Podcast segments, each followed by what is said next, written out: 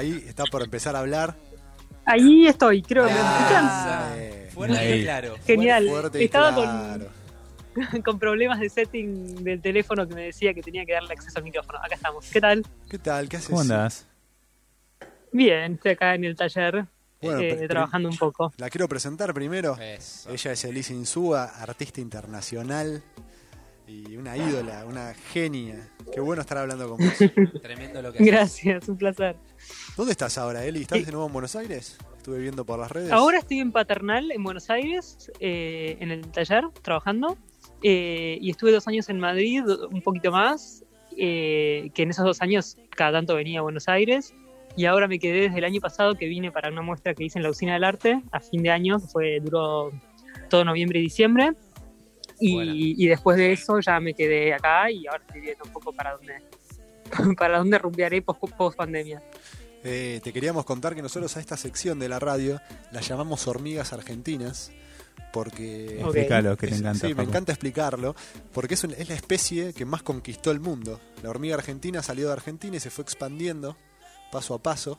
Pero por algo muy Por, peculiar. por algo muy peculiar es porque cada vez que llegan a otro hormiguero, ellas en vez de enfrentarse, se, se colaboran, colaboran con el resto de las hormigas. Entonces eso hace que, que hayan trepado eh, durante en todo el globo. Se adaptan. Se adaptan, Se adaptan. Qué genial. colaboran. Es como para que para ser recibidas, digamos. Claro, sí, Es para como ser laburo en tu casa para Sí. que me dejes entrar. En vez de venir acá y tirarte las cosas del estante, no, vengo y te ordeno y te ayudo y colaboro y me sumo a tu, a tu, a tu tu fila de hormigas.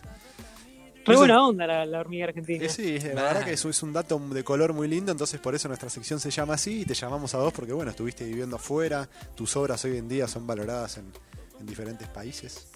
Muy lindo ¿eh? lo que haces. Y además, además es un trabajo de hormiga mi laburo, porque estoy un mes por obra ahí eh, de- trabajando de a poquito, piecita por piecita, lavándola, cortándola, lijándola. Me gustaría Todo- mucho saber Todo un laburo de hormiga. de dónde sacás, co- co- vas recolectando, juntás, porque contémosle a la gente que hace como obras con un millón de cosas, tapitas, su- imagino que reciclarás, pero vi otras cosas como con cobre o metal, no sé, como que tenés que juntar para una obra, ¿no? Como mucha Sí, data. para yo hago mm, i- instalaciones y collages y esculturas con objetos de descarte. que. Son donaciones que la gente me acerca al taller.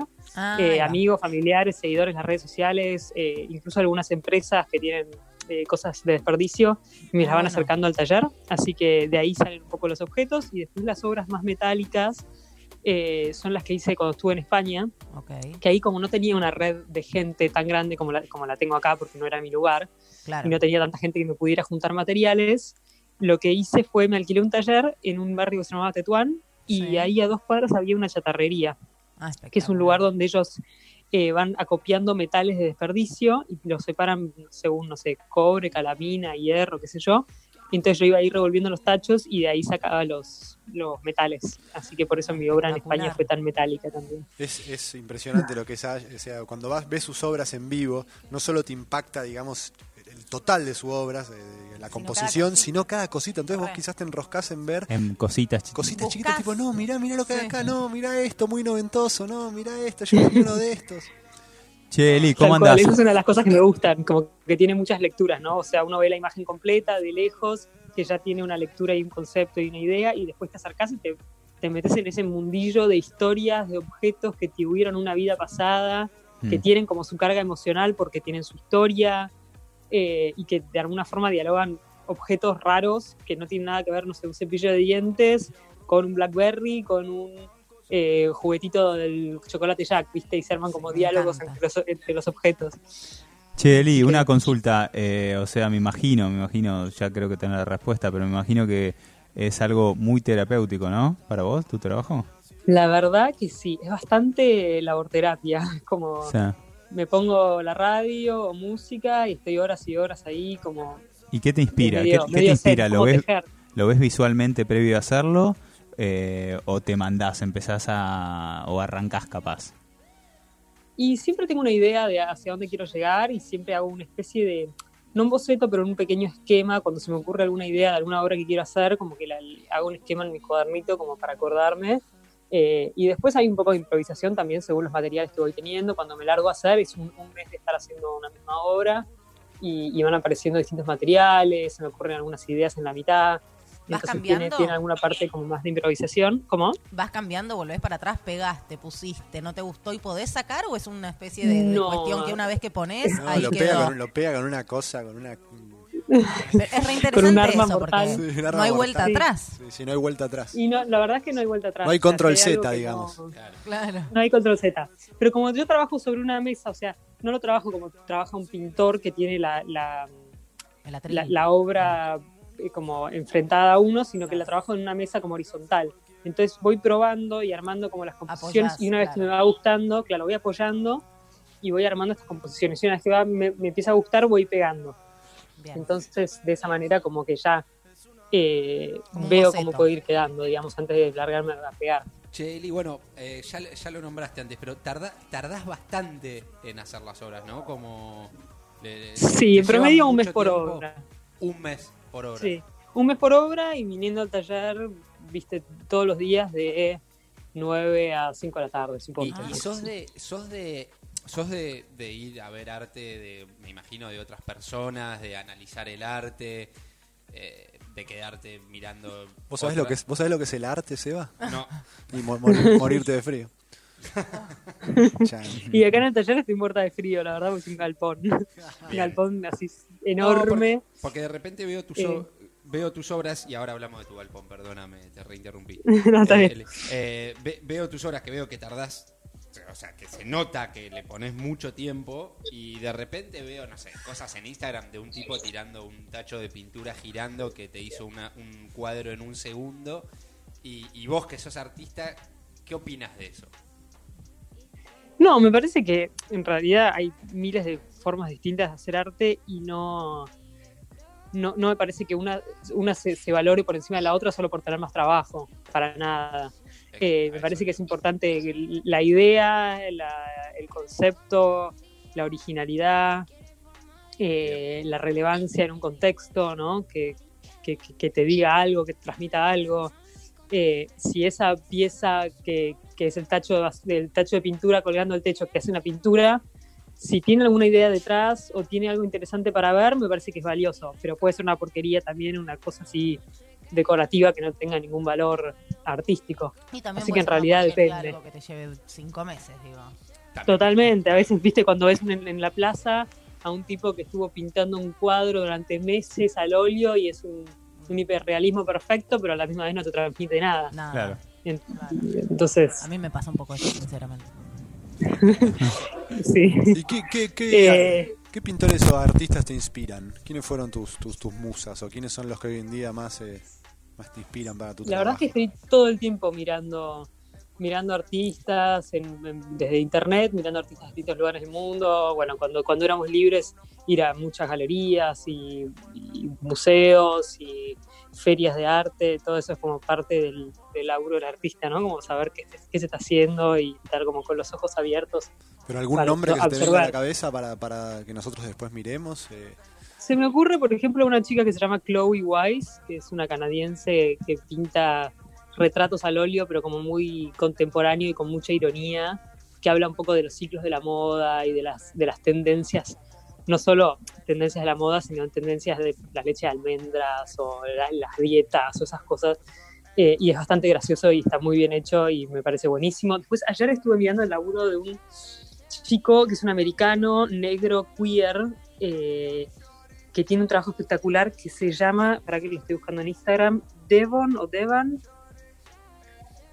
Devan Shimoyan, Shimoyama se llama. ¿De dónde es? Eh, yankee. es americano y, y tiene una obra espectacular también como super queer eh, y habla como de esa identidad de la habla de la masculinidad negra digamos en su cultura Mirá.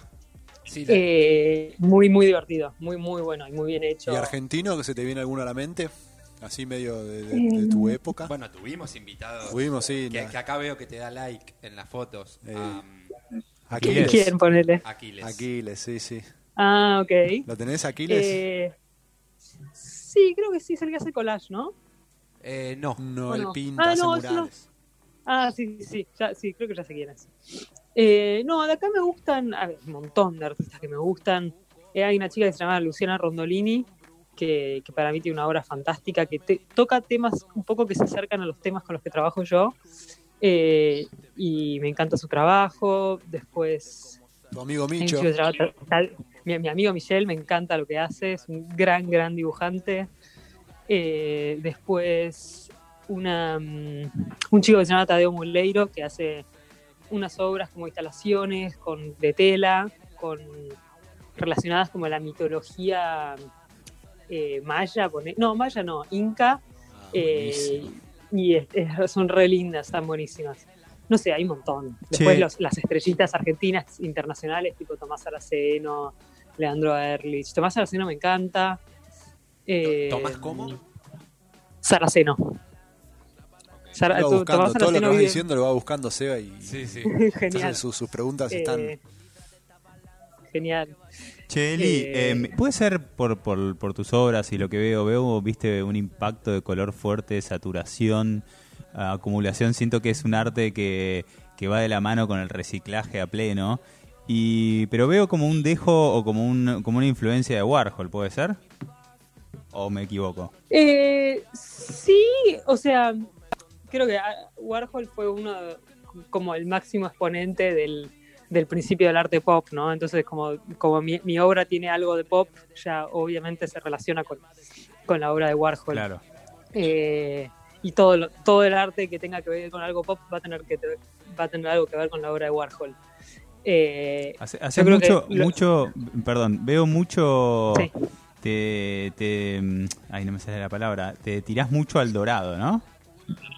Sí, eh, trabajo bastante con el tema del dorado, que me interesa bastante, eh, como cómo fue a lo largo de la historia en distintos lugares del mundo usado el, el oro eh, asociado a algo valioso, ¿no? Y usado como medio de, medio de cambio y como reserva de valor y toda esa cosa que se asocia también a lo sagrado, ¿viste? En los templos y en como, como el, el oro para ostentar poder, no sé, me, me- me interesa bastante el oro. Sí. Y además como trabajo con temas relacionados al capitalismo, eh, también tiene mucho que ver con eso, ¿no?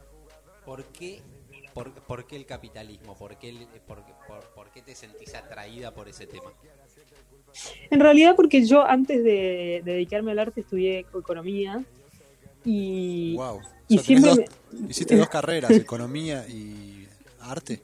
arte nunca estudié en realidad. O sea, estudié economía, me recibí y después me puse a hacer arte ¿En dónde estudiaste? quedé haciendo- en Ditela. Eh, Tranqui. Tranqui. No, me re gustó, me parecía re interesante, la verdad, la carrera. Y, y cuando yo, yo empecé a hacer estos tipos de collages con objetos a los 16 años, o sea, hace mucho tiempo. Pero no, lo hacía con ninguna intención artística, lo hacía más como, como algo para mí, recreativo. Eh, y en un momento, cuando empecé a estudiar la carrera, me empecé a dar cuenta de que todos esos objetos de descarte con los que yo estaba trabajando, en realidad estaban hablando de un de una sociedad de consumo, que de, de- de un desperdicio, de una, dejando atrás de- un millón de ítems. que- Exactamente, y de todas esas cosas no que estábamos comprando eh, y que no sabíamos ni por qué las estábamos comprando, que las íbamos a hacer una publicidad porque lo tenían nuestros amigos en el colegio y queríamos eso y cómo nuestros deseos iban sucediendo. Entonces, como que me puse a unir un poco la, la teoría eh, capitalista o la, te- la teoría económica que yo estaba aprendiendo en la facultad, la empecé a unir con mi, mi trabajo artístico. Y ahí fue cuando yo dije, bueno, lo que estoy haciendo ahora tiene un sentido y lo puedo empezar a llamar arte, porque al principio no era arte, era algo más como una, como una cosa recreativa que yo hacía, como un impulso ciego de crear y de reutilizar esos objetos que encontraba en mi casa, eh, pero no mucho más que eso.